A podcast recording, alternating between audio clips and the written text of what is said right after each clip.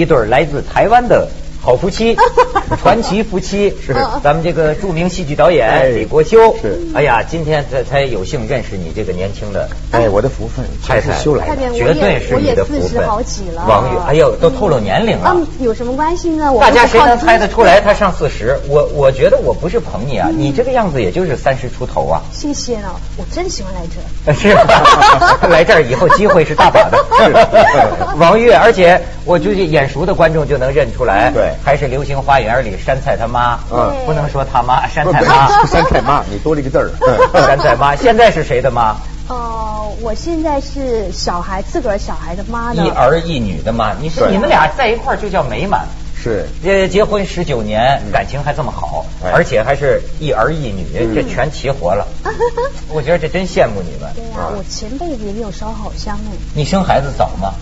我二十四岁嫁给他，二十五岁生小孩。哎呦，这当时也有一个决心呐。啊，是决心吗？啊，有的女人会觉得，我要一生孩子，我以后的路就注定了，我就围着孩子锅台转了。嗯，她会需要做一个这个选择呀。但我觉得真好哎，像我在我最有体力的时候，恢复的又最快，然后小孩跟着我一起成长。像现在小孩，我的儿子都十六岁了，女儿十四岁了，都跟我是 best friend，都是。像女儿简直是天使啊，跟我贴心。那我的儿子呢，简直是我的小蜜啊！哎，小蜜，小情人相处，哎，还真是。你请看，你想他要岁数大点再要孩子，想着叫像爷爷了。是是是，我当初呢抱着儿子刚出生那一天，我就我就呃心安泪泪下，我就是哎儿我要儿子三十五岁的时候，我已经七十了。这话说，我那时候反而后悔我结婚晚了。哎，他大我十岁。对，你刚才还说台湾有一种说法，什么这个一儿一女，先来男还是先来？他是台湾说法是说，那个你先生儿子呢，后生女儿，这么俩呢，你是九十分。什么叫一百分呢？你要先生女儿后生儿子，这才是一百分。哎，因为女加子谓之好，是一百。哦，先女后子，对，哎，这挺有意思，哎，但是啊，看来你们这是一路走过来啊，教育孩子有经验。是，最近聊聊我们内地关于教育孩子的事儿啊，知道最近出了一个事儿，《色戒》，你看了吧？看了，真好呢。哎呀，哎真好！我发现老公不看，老婆们都去看《色戒》，好爱看。那老公不看是因为要戒色。对 对对，哎，现在你知道出了一个儿童版《色戒》啊？我不知道。哎，我想请你们看看，你们有，我也有我的一个感觉哈。我想看看你们真有孩子的人是什么感觉哈。就是最近在网上有一组图片，是吧？被称为儿童版的《色戒》。哦。这个咱们首先说放出来啊，家庭观众小孩子们不能模仿啊。但是咱们看看，这是个话题。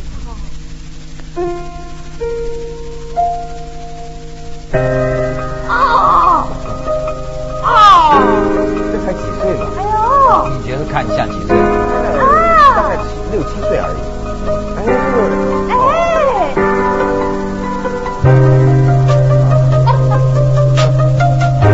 你看他这当当妈的，他就听。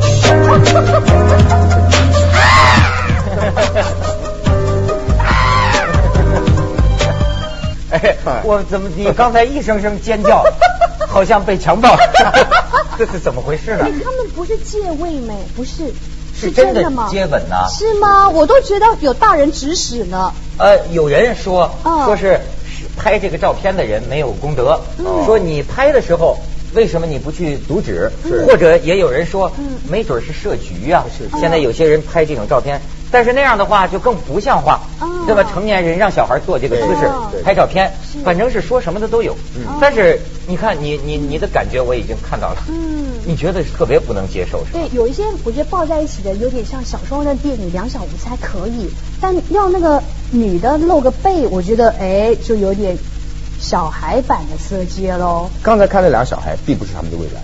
所以他们只是一个游戏，他们并不知道他们在做什么，只是一个有趣的游戏。嗯，重点是他在模仿。问题是他为什么要模仿？出来他的家人。你看，说实在的啊，我觉得可能有孩子，像你们有孩子的人哈，就会有这个反应。因为没有孩子啊，所以讲实在话，我看到很多人义愤填膺哎。我的第一感觉，我觉得我在道德上是不是有个是虚无感、空无感，是吧？就是就真的说，我第一次他们拿这照片给我看。我觉得哎也挺有意思的，小孩儿啊这么弄，我觉得没什么事儿啊。后来我看见这么多人都在斥责，说这怎么能行呢？这个孩子的性教育什么好像值得忧患。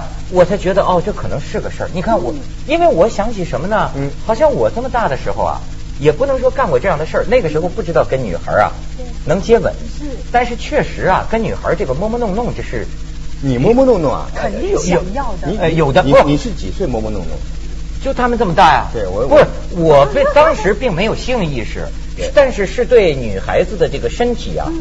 感觉觉得好奇，对，你比如那个时候还有一些很变，你要今天说起来是挺变态，就是孩子们呢会模仿，比如说我们那个时候电影，我们拍的电影跟你们就是反的，嗯，我们拍的那个就是国民党抓住了女共产党，然后刑讯逼供。审讯，哦然后我就记得那么一帮小男孩也挺坏的，就找一个小女孩，就说你就是刘胡兰，不是或者说你就是女共产党员，我们就是国民党的审讯官，我们在那样。但是其实会有一些对她身体好奇的动作，哦哦，其实是对这个女孩子看，哎，她跟我们有什么不一样？嗯嗯。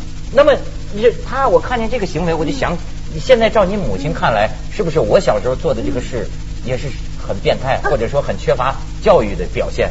其实，在我呃，我这一趟来北京之前，我还跟我女儿谈到这个性教育。女儿多大了呢？哦，女儿十四岁。十四岁，该谈了。是，嗯。那因为现在呃，同学都发生的早，哎，所以呢，我跟他讲的是完全，他也是歪理，我也是歪理。我不晓得这是不是歪理，但是我是这么说的，因为台湾的报纸呢就有说呢，因为我自己也有代言过，就是所谓的。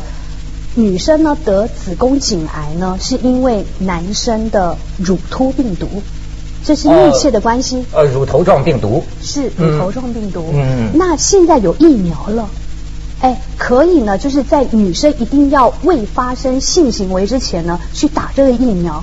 是吗？哎，我要带小孩去打，国修觉得说要不要再看一看。但你一定要在性行为之前，对对，就说这疫苗是安全的。对对对，这个疫苗对有没有经过一个安全实验之后是适合人体？那因为男女在一起呢，这个一定要发生，但它是戴安全套也没用的，戴保险套也没用，因为那乳突病毒呢是在所有的阴囊、阴毛都会有的啊，所以它是防不胜防。对，就是女生跟男生，你爱他，但是你可能你没办法承受他那个乳突病毒，所以我就跟我女儿很。真心的在谈这事儿，我就说，那你真的不能发生，因为那个疫苗还没出来。你这也是属于白色恐怖，你这也是白色恐怖啊！是 啊，我说一定要打，妈妈就没打，所以呢，妈妈都要增强抵抗力，要免疫力好。哦，你看妈妈就跟你爸爸一个人，是吧？对，尤其是发生性行为乱了。更是提高了那个。你小孩子小时候，你跟他们谈过性的事儿吗？一般我不谈的，因为我就是我父母没有教我，所以我对孩子教育没有没有去教育他们这个性观念。呃，那么王月他基本上刚刚就说了，他在在他们童年的时候，王月跟他有分享跟教育分享。所以儿子其实只要有发生这个两性之间问题的话，不会问我是问妈妈。哎，你还记得小时候他怎么问你吗？哦，我觉得小时候问的都可爱啊，哦是这种的。后来等到小孩呢，呃上了初中，儿子上初中了，我要说的时候呢，因为他后来在十五岁的时候去加拿大，所以他之前呢，我想送给他保险套，他就跟我说，妈，这我都懂。哎呦，对对，很尴尬的。现在往往是这样，现在，哎呀，你知道现在有些父母亲呐，就是，哎呀，想了半天该怎么跟他讲呀？孩子没有什么大事儿啊，跟谈谈，哎，以为什么的？等把这真核说出来，孩子说，嗨，这事儿我早知道了，你们跟我说。是是是，所以国兄那时候，其实小孩去呃出国留学之前呢，他就给两大方针，第一个是绝对不能碰毒品，嗯，第二个呢不要乱搞男女关系。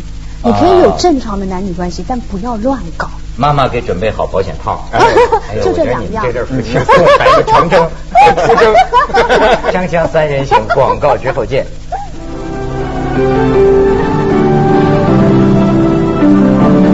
对孩子这个性教育哈还是很有招的哈。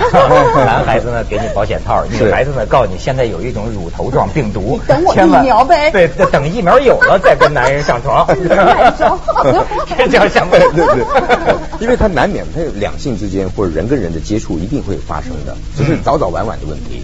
好，咱们说了个性，那还有个人性。是，这你们这孩子一路长到十五六岁这么大，这个有很多心得吧？一般而言，我们这样银色夫妻在教育孩子来讲，可能会给他成长当中一些负面上的压力，因为他有一个别人对他的期许。你爸爸是谁谁？大导演，哎，大演员。对对对，所以学习上有压力。所以我儿子其实从小有压力就是功课不好。对，所以呢，我这边提的观点是说，孩子，我要你输在起跑点。因为呢，我自己从小功课就不好，初中也不好，念专科也不好。我父亲从来没有管过我功课。我小学毕业的时候，我父亲跟我说：“国秀，你将来念书念到什么样，我都不不不在乎。你将来进入社会就不要当流氓就好。”他不在乎我功课好不好。那那到后来呢？你看我今天的成绩或是成就啊，我可以说我是笨鸟慢飞，大器晚成。我们少了这四个字，所以呢。孩子，不要你输在起跑点，我要谈赢在起跑点的父母呢。我们谈观念，望子成龙，望女成凤，无可厚非。可是有一大部分的父母对孩子的期许是把自己的无能补偿在孩子的身上，这是补偿作用。你自己做不到，要孩子帮你实现。那这样的一个过程里面，其实给孩子很大的压迫跟压力。我说，其实现在父母教小孩，教他三样就好了啊：一教他想象力，二教他幽默感，三教他学会爱。那我就从我儿子来看，我们跳得很快。小学三年级，他功课烂到数学考八分，大概帮他保密啊。保密回到家以后呢，我一开门，小女孩，我我女儿跑过来说：“爸爸，哥哥数学考八分啊！”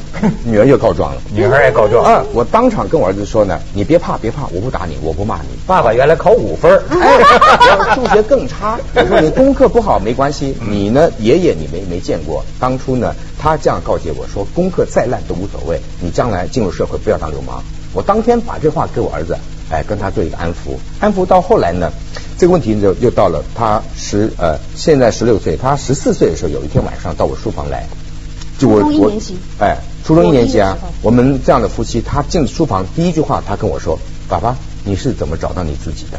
我啊，才初一，够深的。这句话呢，我儿说的是太深了。他如果三十四岁问这句话，我一点都不惊讶；二十四岁问，我也觉得是时机了。一个十四岁小孩就问了：“爸爸，你是怎么找到你自己的？”我想这个孩子对自己有一种压力，成长中的自我回答。爸爸现在还没找到自己。我当然不会这样说了。我说你是碰到什么压力？他说我的英文不太好。你从小培养我们双语教育，到现在初一了，我们班一个转学生一进来以后呢，英文呱呱叫。我问他说：“你从小幼稚园开始学？”他说不是，我这三年妈妈帮我请家教，我儿子自卑了。我这时候你就跟他用想象的一个幽默感沟通，我说英文好有什么了不起？全世界两百多个国家语言，英文不过是一百八十分之一。你要说你英文好的目的是什么吗？你要说这目的，没有目的就算了啊。我说，所以呢，我就说你你基本上你今天这句话问出来，我真是吓一跳。我说你呢要立志，立定志向。可是呢，你那么小怎么立志呢？我说先找到自己兴趣。我就跟他用我做例子，我说你真幸运，你爸爸是我，我十八岁啊参加学校的话剧社。啊，那我的兴趣是参加话剧社。十八岁参加话剧社，那个社长跟我说：“国修，恭喜你参加话剧社了，送你一句话，你一朝踏上舞台，必定终生爱上他。” 那一句话呢，让我在剧场搞话剧搞了三十年，因为兴趣。我用这个部分跟孩子沟通之后呢，他过了大概一个月之后跟我说，他想学电影做编导。哦，哎，这个引导 挺不错，而且看来孩子英文不灵啊，中文不错，找着兴趣了。我跟你说，这孩子写诗十几岁的你们的儿子，十六岁的，我我给我给大家念念念念一下啊。有盘被忽略的过期罐头，开启的时候味道迅速的弥漫四周。木架上睡得正香甜的葡萄酒，它来自二零零六，这是一酒鬼。看我喝 呃，那幅漫画格式的素描，上面倒出一名女子的年幼。他可能做喜欢的女生在去年。哦，这妈妈解读出来了。对。然后你看，他他他想到数十年之后，说数十年之后想起那年十六岁，牵着你的左手，你紧紧握着我，却没有任何要求。妈妈不用担心，什么事都没干啊！而我慌张的以为台北车站真有五十几个出口。嗯，哎呀，他这个想象能力哈，想约会啊，这么多个出口啊。对对对。如今我带着亲爱的女儿就地重游，就地重游，弥漫四周的思念，以最年轻的角度将我看透。哎。但是他是十六岁设定自己六十几岁之后来回顾这事，啊，多有想象力。哎呀，你这个孩子有一个自由的心灵。所以我觉得非常感动的是说，像嗯，我们跟一般的像台湾的父母啊，就关心小孩的，我们都称之为直升机父母。直升机，哎，直升机，就是说永远呢就接小孩去才艺班、哦英文班、钢琴班哦接送的，哎叫直升机父母。其实我们两个做的一直是救难队而已。就是说，小孩你独立的去处理你自己的事，有事情的话，我是你的辩护律师，我是你的国际救难队，红十字会。所以在小孩他十三岁问了这个问题，后来他十五岁，因为他小时候呢，在小学时候有四个很好的朋友，三个都到加拿大读书了，因为我舍不得小孩离开我，所以我没让他走。最后一个他得走了，他说：“妈妈，我觉得我该去了，不然我英文真的跟不上人家。”所以呢，他就是我都没去过加拿大，就他一个人呢，就自己去处理整个留学的事情，然后他就走了。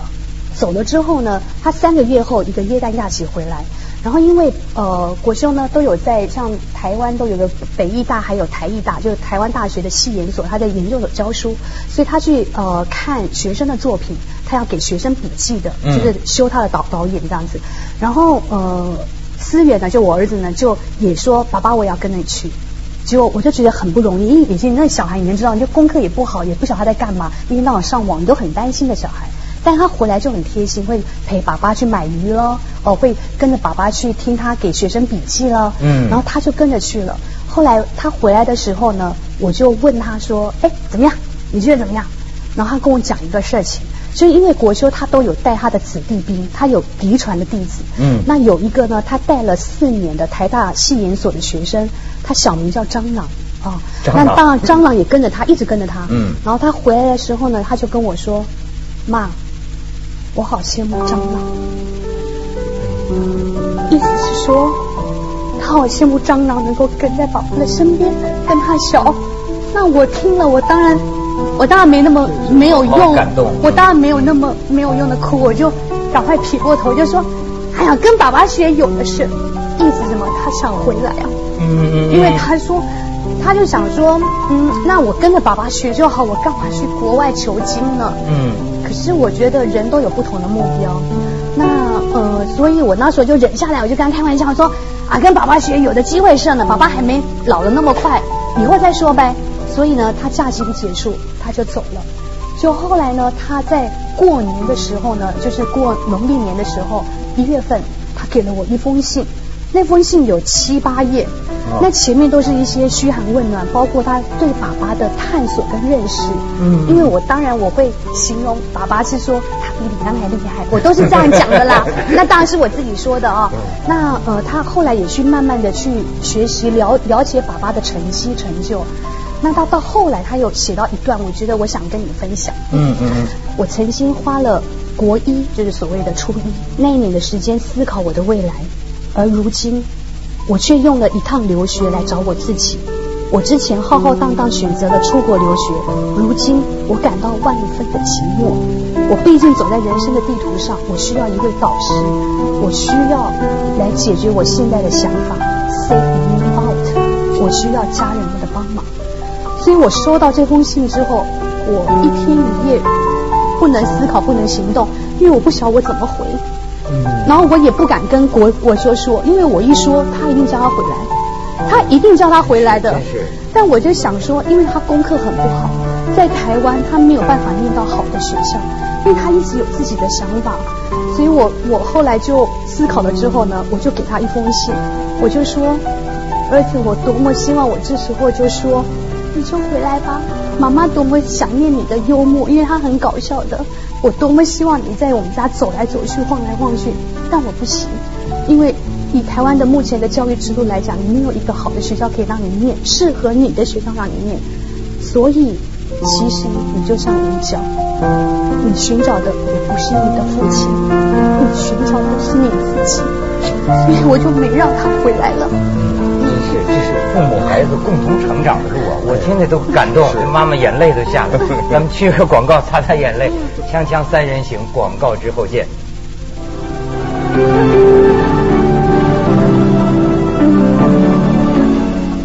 孩子真是有有心呐啊！我我听了很感触。我觉得有些时候，你像我们亲戚家就有有有一个孩子也十几岁，平时看呐就是桀骜不驯，嗯嗯，冷酷无情，嗯。可是有一次来北京啊。我带他去吃必胜客呀，他要回去了嘛，他要坐长途汽车。我要了这么一个必胜客，他吃了一半，他另一半他那包起来。我说你包起来干什么？他说家乡啊，我没有必胜客，有北京有。他说我爸爸没有吃过，哦，我我我我带我带回去给我爸爸尝一尝。你要这个细节，你突然发现，就这一代孩子啊，他不大表露，可是他心里啊，是，他有心，对。而且就像你们说这个人格教育，对，就还是说，现在我们亲戚这孩子说要去加拿大，嗯，说要出国，为什么他爸爸有一种担心，就跟你说的这个流氓有关？哎，对，他觉得啊，他觉得我这个孩子要在中国待下去，嗯我不知道该怎么教育他。我怕他变成一个坏人。其实我们也不那么鼓励的小孩要出国留学，只是说因为儿子他真的不太适合，就不太适应台湾的一个教育环境。因为其实已经呃他的老师已经够开明了，虽然说我还是常得到学校去，对对对对对，来说明我儿子在想什么。但我觉得能够跟小孩沟通真好。像他其实，在三岁半的时候，他就会写诗了。对，那时候我要让他出去的时候。就因为我急了，我说哇工作了工作了，好了哥哥不要看卡通了。然后他在穿他的小鞋的时候，他就说了，每次卡通都没有看完，好像蛋糕吃了一半。我就跟哥哥说，哥哥，你这是诗，你知道吗？哎，这是哎，这母做母亲的会观察，对，这是诗歌，我就不懂了。我觉得哦，你再讲一次，我就出去买蛋糕。开玩笑，你还不懂。嗯，所以哈佛大学有一份研究啊，他就说，其实小孩在四岁以前都是天才。嗯，对。后来他就陆陆续续每次有这种话，他就知道妈妈会很高兴，他就跑来嘟嘟嘟的跟我讲。比如他也会说什么，我要到火山的上面看看有没有红色的雪。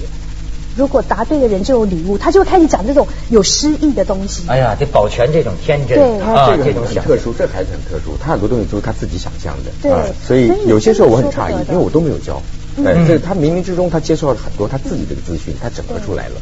你跟孩子儿子同共处的时间多吗？基本上妈妈时间多，也就是说，因为我经营平衡表演班这个剧团，我大概一年三百六十五天，至少有两百天不在家里吃饭，所以儿子女儿相信妈妈是因为他们每天在一起。